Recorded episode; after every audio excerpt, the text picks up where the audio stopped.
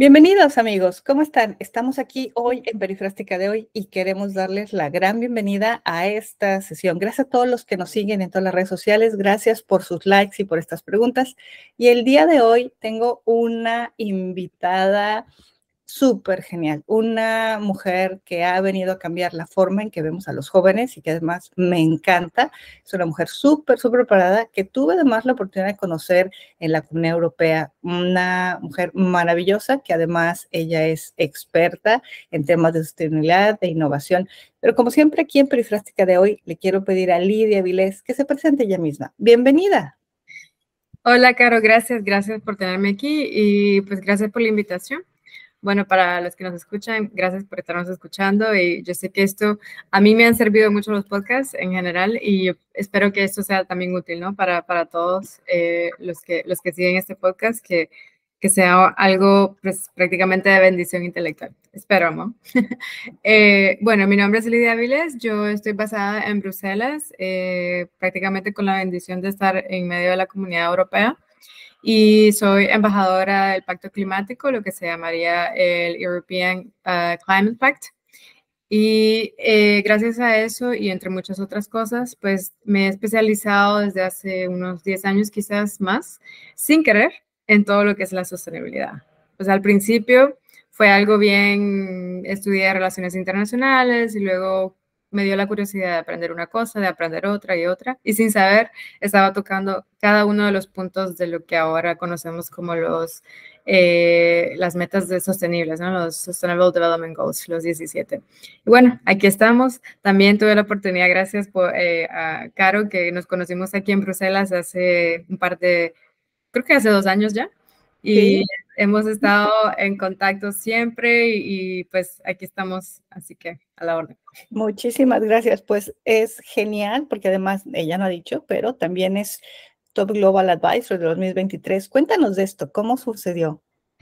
Ah, pues eh, la Asociación de Top Professionals ah, me contactó eh, así como de sorpresa y me dijeron que me habían nominado de acuerdo a, a, un rating que ellos habían establecido online eh, de top para ser Top Global Advisor. Bueno, la nominación entre, entre varios profesionales y eventualmente pues aparentemente yo gané, me el trofeo y pues yo sinceramente súper feliz y contenta, más que todo como dando gracias que ha dado fruto tanto trabajo, ¿no? Porque en realidad eh, me he esforzado, pero también lo he disfrutado, todo lo que tiene que ver con proveer eh, advisory y consejos en todo lo que tiene que ver sostenibilidad, innovación, deep tech y todo eso. A mí me encanta y, pues ha sido mi, mi, fuerte y ahora pues un poquito de frutos y unas florcitas por ahí. no, pero te llegó un ramo de flores enorme. Eres, eres dueña de Alston. Cuéntanos qué haces, porque es súper interesante y amigos que nos están escuchando en redes, como decimos ahí en Latinoamérica, paren oreja porque ella está creando un modelo de negocio súper interesante ayudando a temas de inversión sostenible. Platícanos. Sí, pues Alstom nació de manera orgánica uh, cuando estando como en medio de todo lo que es la innovación en general en, en, en Europa. Eh, bueno, y la sostenibilidad también, muchos inversionistas me comenzaron a contactar eh, con respecto a, pues, a darles consejos en el sentido de qué tipo de, de, inversiones podrían hacer, qué tipo de, de, cuáles son las tecnologías que van avanzando, o al menos las que yo en ese momento podría como alcanzar a ver, ¿no?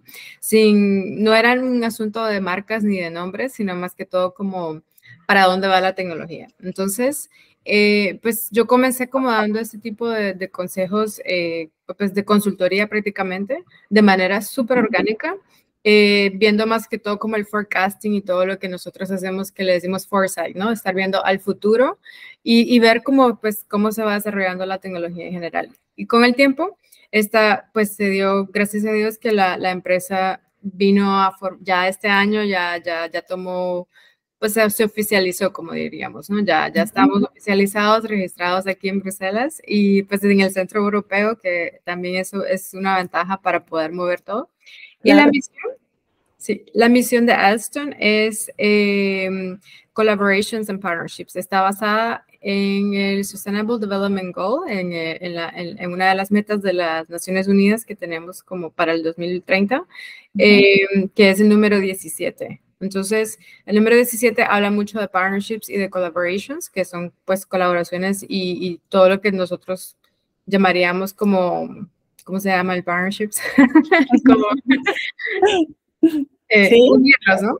Sí, la, la, la, relación y la colaboración entre, entre startups, entre empresas, entre personas. Esa es la idea, como conectar a todo el mundo, porque habíamos, eh, pues yo había visto también de manera orgánica y por eso me habían acercado un poco, yo había como estado dando support y eso a diferentes organizaciones, inversionistas, etcétera, y startups, eh, obviamente, en el sentido de que a veces una tecnicalidad puede como cambiar todo, ¿no? Un startup habla mucho de su pasión, de las cosas que les gusta o la innovación que están creando y quizás no hablen mucho de la manera financiera, cómo presentarlo al, inversionista, pero también está del otro lado, como el policymaker probablemente no entienda por qué esa innovación es necesaria. Entonces, esa conectividad eh, es la misión de Alstom, poder conectar todos los sectores para poder hacer como le diríamos como el puente, ¿no? El puente de que, traer, si, si, si, tú, si, si una empresa o un startup necesita un inversionista, pues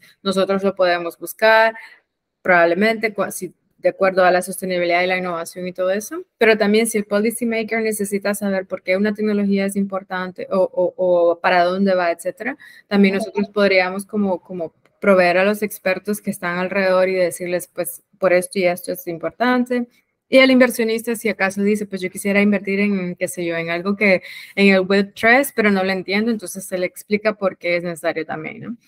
Ok, entonces eso también te ayuda a entender lo que está pasando con el Consejo Europeo de Innovación, de donde eres parte. Eh, sí, pues yo doy, yo soy de experta en el, pues doy apoyo, ¿no? El soporte que le llaman de European Innovation Council. Eh, y más que todo yo trabajo pues de manera más eh, cercana con el fondo de ellos, que es, es como lo, pues, lo, orgánico que se ha dado. Y ellos pues hacen inversiones de todo el tipo de startups en, en, en diferentes niveles, ¿no? No solamente como, no solo el, el seed que le llaman, que cuando empieza, sino también en otras escalas. Entonces... Eh, ¿Cómo está transformando el European Innovation Council el panorama de la innovación en Europa? Uf, sí, pues eso ha sido un boom. Eh, eh, mucha, yo creo que ha sido como en el momento justo que se, que se, que se puso y el, el, fondo en realidad como para todo lo que es innovación en todos los niveles y en todos los diferentes sectores. podemos verlo, por ejemplo, en la infusión de, de, fondos para la energía, de proyectos sostenibles, de, e incluso proyectos comunitarios, humanitarios. Eh, pues también están como los premios y awards, por ejemplo, para, para inducir más como el, la, eh, la, género.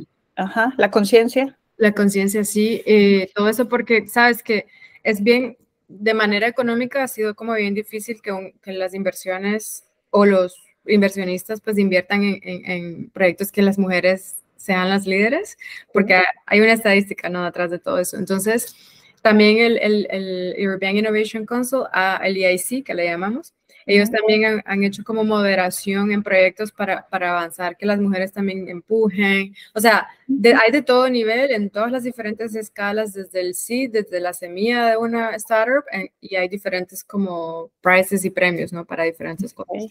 Entonces, ha cambiado drásticamente. Muchísimo. Eh, suena interesantísimo el trabajo que haces y además parece que tienes muchos diferentes tipos de proyectos en tus manos. ¿Cuál ha sido o cuáles han sido los más emocionantes que han pasado eh, a través de tus ojos, que los has visto crecer y que están ya eh, en el mercado o que están ayudando a comunidades o que simplemente te han llamado mucho la atención?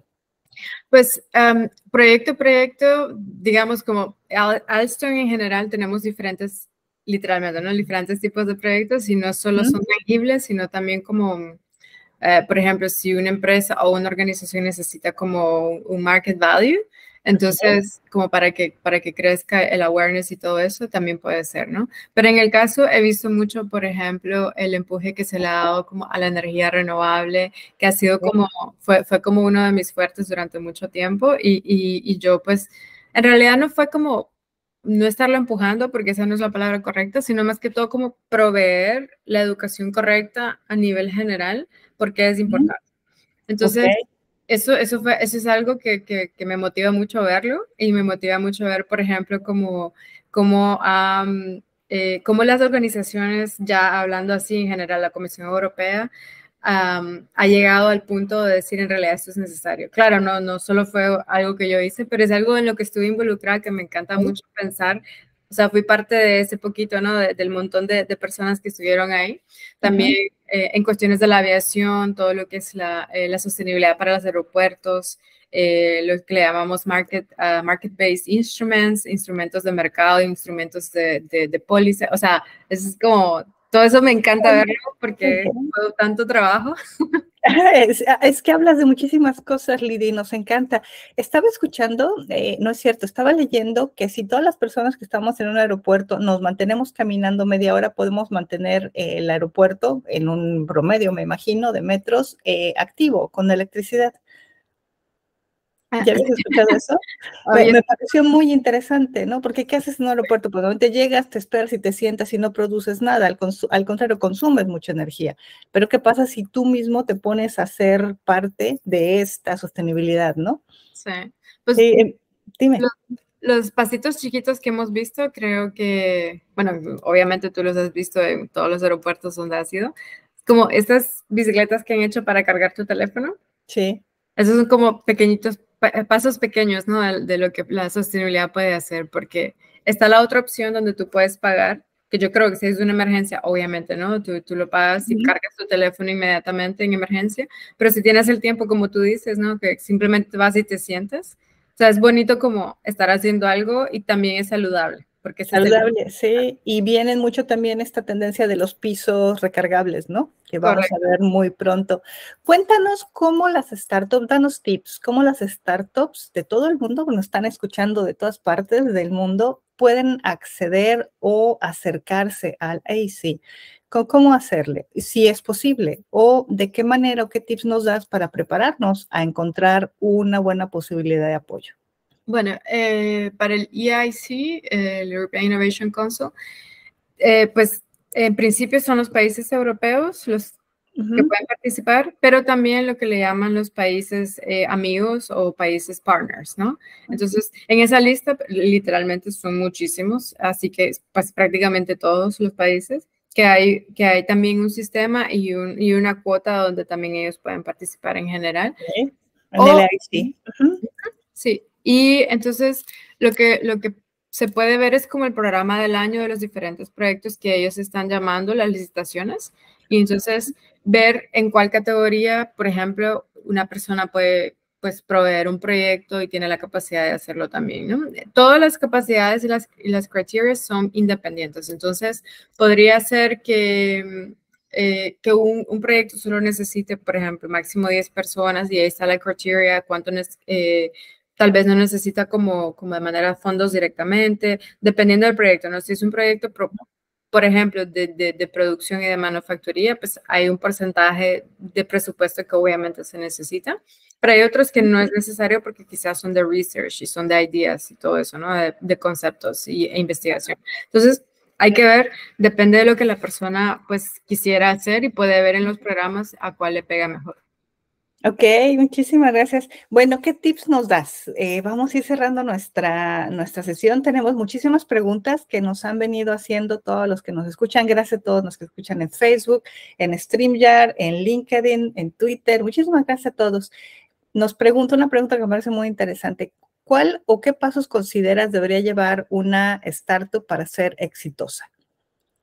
Ah, pues yo creo que hay que ponerle mucha atención le habíamos hablado varias veces en, conversiones anteriores, eh, como el business plan y el market, ¿no? El market research, porque hay mucha idea detrás de la innovación y, y, nos encanta como meternos en el concepto y todo eso, pero una vez está conceptualizado, pues hay que materializarlo. Entonces, si no hay un business plan y si no hay, eh, y, está bien, ¿no? Como aceptar, aceptar eh, críticas constructivas me parece que sí son buenas porque la verdad, la verdad es que, bueno, tú lo sabes probablemente mejor que yo, pero la verdad es que los business todos siempre se van desarrollando. O sea, un día puede que estaba perfecto a como está hoy y mañana puede ser mejor.